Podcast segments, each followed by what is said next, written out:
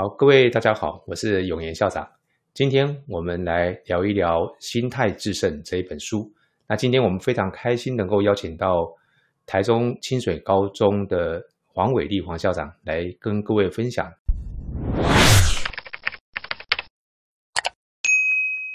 心态致胜》这一本书。哈，呃，是我非常喜欢的一本书。哈，那非常开心，伟立校长今天会跟大家分享这本书。到底什么是？呃，心态致胜，那他谈的心态是指什么样的一个心态呢？卡罗杜维克博士他，他他是斯坦福大学的一个心理学的教授，他所提到的心态分成两种哦，就是定型心态跟呃成长型心态。那定型心态的人呢，他总是呃急于会追求证明自我，他把所有的成果分为成功跟失败。那呃，成长型心态的人会会乐观的看待自己所有的特质，他把个人的呃基本素质视为一个起点，呃，他们认为呢，可以借由努力跟累积经验，还有他人的帮助来改变跟成长。好，所以呃这边的心态的部分，他首先去谈到一件事情，就是呃关于我们人类素质这件事情是已经既定的，无法改变，还是可以努力的。呃，如果就定型心态来讲，哈，就是这种心态，我们必须不断的证明自己的智力、啊、性格跟品性，来证明自己的基本素质是够的。呃，但是成长型心态的人呢，认为说可以透过努力、策略跟他人的帮助，来培养跟加强我们的基本素质。好，所以呃，哈佛大学的那个心理学的教授，呃，Howard 呃 Gardner。好，他说哈，呃，卓越的人有一种特殊的才能，就是可以辨识呃自己的长处跟弱点。那定型心态的人会使我们关心自己怎么样被他人评价。那成长型的心态会使我们关心自己要如何的改进。呃，这本书提到哈，其实这两种心态其实都存在我们身上，我们同时都兼兼顾这两种心态，不是说一定二分法就对了。嗯，他是认为说，其实我们在呃，碰到事情的时候，其实这两种心态，呃，都会产生。那只是我们选择了呃哪一种心态。对。那他接着他提到另外一件事情啊，就是呃我们的能力跟成就这件事情，好，能力跟成就之间的关联性。他首先先提一件事情，他说哈，有一有一个名词叫做呃低度努力的症候群。他说呃定型心态的学生哈，面对困难的时候会把它视为一种威胁。呃，会害怕缺点会暴露。呃，部分的青少年对于学习资源的运用，不是运用于学习，而是来保护自尊。他其实害怕就是外在对他的挑战。呃，那我们最近在看奥运跟很多的运动赛事哈。那这本书他提到说，呃，美国的心理学家那个 Bloom 好，他研究了一百二十位的包含钢琴演奏家啦、雕塑家跟奥运选手这些人。呃，他分析出来，就是这些人在认真训练之前，哦，他指的是认真训练之前，并没有展现出明显的天赋，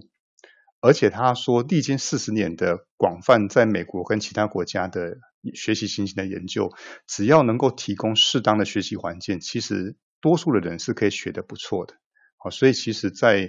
呃能力跟成就本身，其实呃不见得就是很多的成就背后是因为你的能力好。所以造成这样的结果。我们都知道，伟力在去清水高中之前是在台中一中服务嘛，哈，两所不一样的学校。我不知道伟力有有没有去观察到，在这两所不同学校的时候，在这些的所谓的我们说这些心态上面，呃，这些学生上面在身上有没有看到一些特别不一样的地方？呃，我过去在台中一中十年的时间，那我来清水也三年的时间。呃，其实呃，学生经过会考跟免试入学之后，进到不同的高中，在高中里面啊，其实会有学术上面成绩上面的区别，但是呃，学术上面的成绩的区别不呃，跟我们一般孩子的他的认知跟态度之间不必然有绝对的关联性。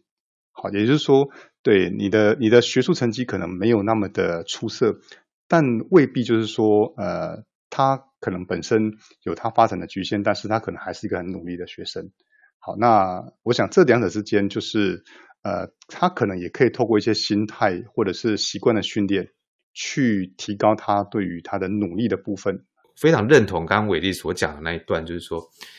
是没有错，他们可能进来的会考的成绩有高低之别，但是或许是因为我担任校长，我就会会试着去关心、去了解、去认识他们这些学生，然后你会去爱他们嘛，你就会想要从他们身上发掘他们的优点。但后来我发现，你其实不用太费力去发掘他的优点，因为他的优点太容易去发现了。只要你愿意放心思在他心上的话，你就会发现到他们事实上都有他们自己独特的地方。对对对，是吧？我我相信你现在在清水应该也看到很多学生，其实也是非常棒的学生呢、啊。嗯嗯嗯，而且每一个人他的那个呃特别的点是不太一样的。我非常喜欢这种很多元的一个概念啊。对。每个孩子在多，其实，在不同的领域会有他们的呃所谓的优势啊。那我们只是在过程里面去发掘他的优势，让他能够在呃优势的部分持续的发展。是，像我之前在在台南的时候，我们也有体育班的学生。哇，体育班那些学生，我好喜欢他们了。嗯，哦，虽然说他可能呃书读的没有说特别的好，但是他的纪律、他的礼貌非常的好。啊、哦，嗯，是，也跟你说分享一下，你知道今年的那个郑怡静啊？好好好好，郑怡静就是我们新丰高中的校友。嗯嗯，好，那是不是请那个伟力？呃，刚提了定型心态跟成长型心态嘛，哈、哦，对，是不是可以再跟我们举一些比较具体的例子，让呃呃我们的听众朋友能够更清楚了解这个部分？好。呃，这样心态，它首先运用在运动界哈，他去分析所谓的呃冠军的心态。呃，他这边举一个很有名的运动员，就是我们呃在我们那个年代喜欢看的，就是 Michael Jordan。他在球场上，我们想我们印象很深刻，就是他从那个呃罚球线起跳能够灌篮的动作，我们都大家都一直很印象很深刻。你讲 Michael Jordan 就知道我们是有年纪的人了。讲 Kobe Bryant 就可能更年轻一点，那个也是属于中生代的。你现在要讲的可能再更年轻一点，他们可能又不是，又不是。现在 我发现，好，OK，这个是我我们就回到我们那个年代去讲。对，OK，Michael Jordan。OK，好。呃，他这边提哈，他说 Jordan 在高中的时候，他其实并没有入选他们的第一个，他们校队有不同的 level。那个 Level One 的校队，其实当时 Jordan 并没有进去。然后 Jordan 在 NBA 选秀的时候，排在前两顺位有有选秀权的球队也没有选他。好，所以他其实，在刚开始入行的时候，他其实并没有那么的杰出。那其实 Jordan 是透过他之后的努力，他才有后来在那个球篮球场上比较比较杰出的表现。他这边提到他说哈，他 Jordan 他提一个很重要的观点，他说成功来自于心理的素质。好，那这个素质是指的是韧性跟勇气，他比那个运动员所具备身体的优势还要强大。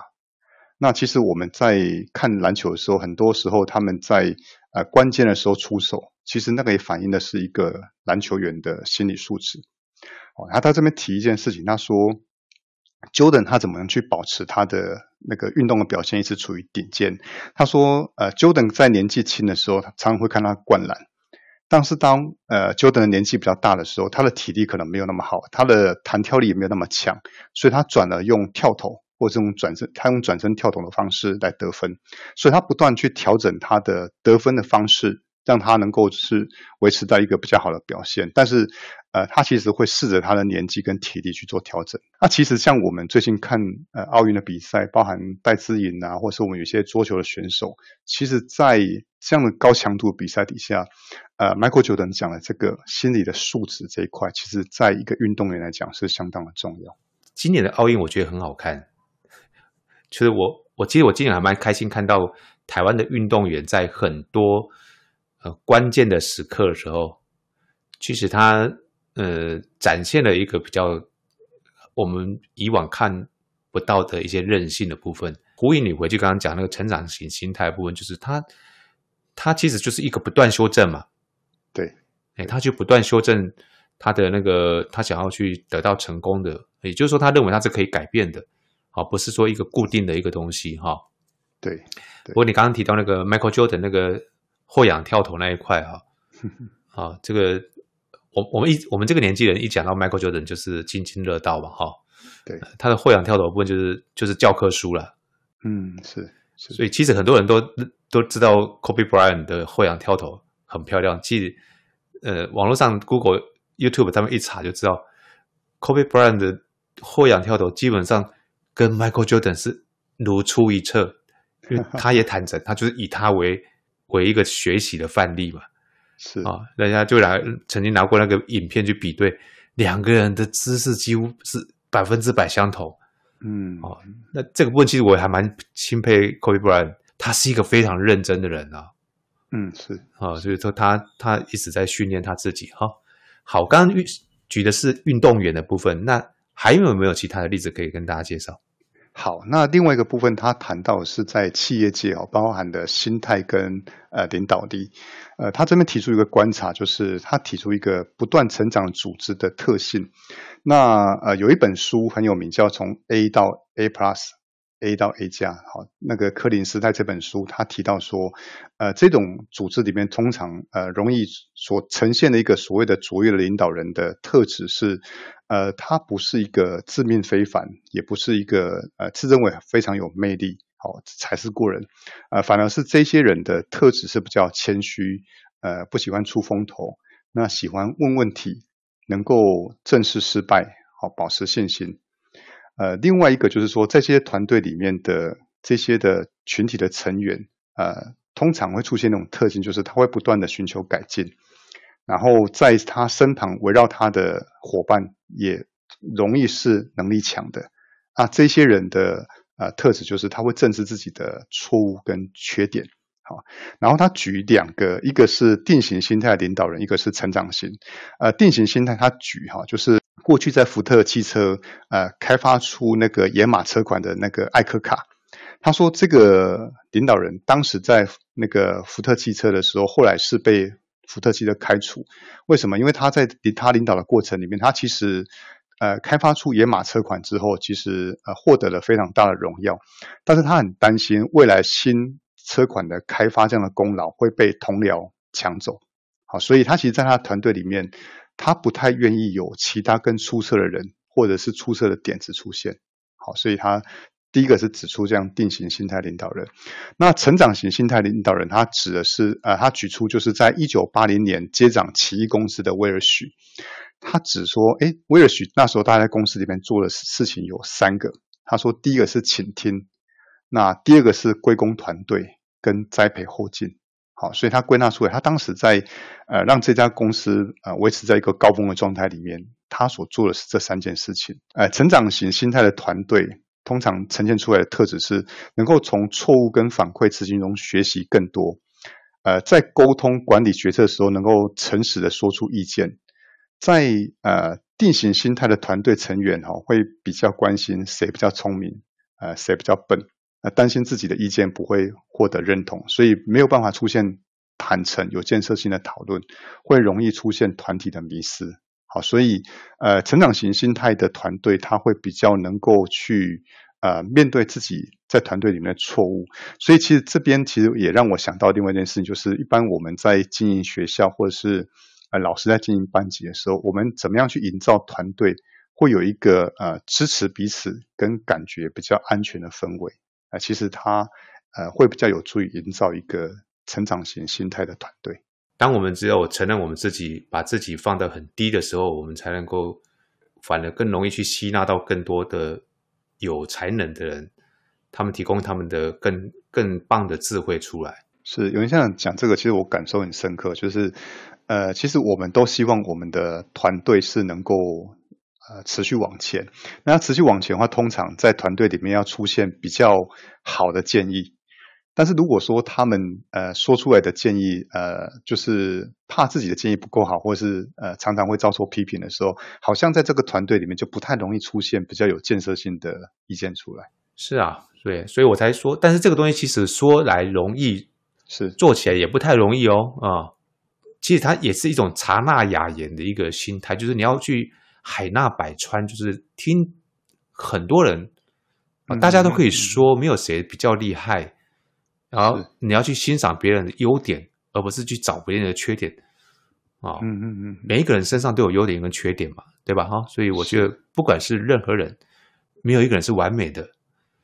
也没有一个人是绝对聪明的。呃，多颗 CPU 能够把你串起来，一定比一颗 CPU 来的厉害，对吧？对对 对吧？这个就是一个科学的东西，最简单的。重点是你怎么去把用什么样的一个机制，什么样的演算方式，去把这些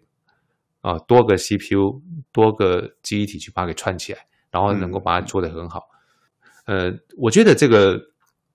成长型心态其实很适合在我们不管是家庭教育或者是学校教育里面。呃，对于孩子，我觉得如果能够运用得当的话，对他们应该是很有帮助的。哈，是。那是不是接下来可以请伟力跟我们大家来分享一下？好，呃，接着这呃这本书他提到哈，这样子成长型的心态，如果站在呃父母、师长或者教练的角度，我们怎么样引导孩子能够呃培养出这样成长型的心态？他第一个提到所谓的赞美。我们大人对孩子的赞美，我们赞美孩子的时候，是赞美他的才智过人，还是赞美他的努力的过程？如果我们是赞美这个孩子的才智的时候，那会不会导致一种情况，就是这个孩子是不太不太愿意去挑战太困难的事情？因为当他挑战太困难的事情的时候，呃，可能没有办法成功，会进而证明是他的才智是不够的。好，所以我们的赞美的标的本身，呃，这个是一个呃，像是一个艺术了。哈，你要称赞他努力，不要称赞他聪明。对，对，对，也不是说不要称赞，就不要过度去让他觉得说他的成就是因为聪明造成的。是，是，是，是。那接着是呃，我们引导孩子设定怎么样的目标？他这边提说，呃，成长型心态的学生会把。成绩的进步，呃，拿到高的成绩，呃，是一个让他自己持续成长的手段，而不是目的。也就是说，他拿到成绩这件事情，他不是只有看到这个分数高，而是说这个过程里面，他是让自己他所重视是自己成长的这样过程。在这样的过程里面，他呃，通过有步骤的学习跟呃这样子有策略的方法啊，去达到一个好的结果。那这个过程对他来讲是一个自我的提升，他是享受这个过程的，而不是只有最后的那个结果。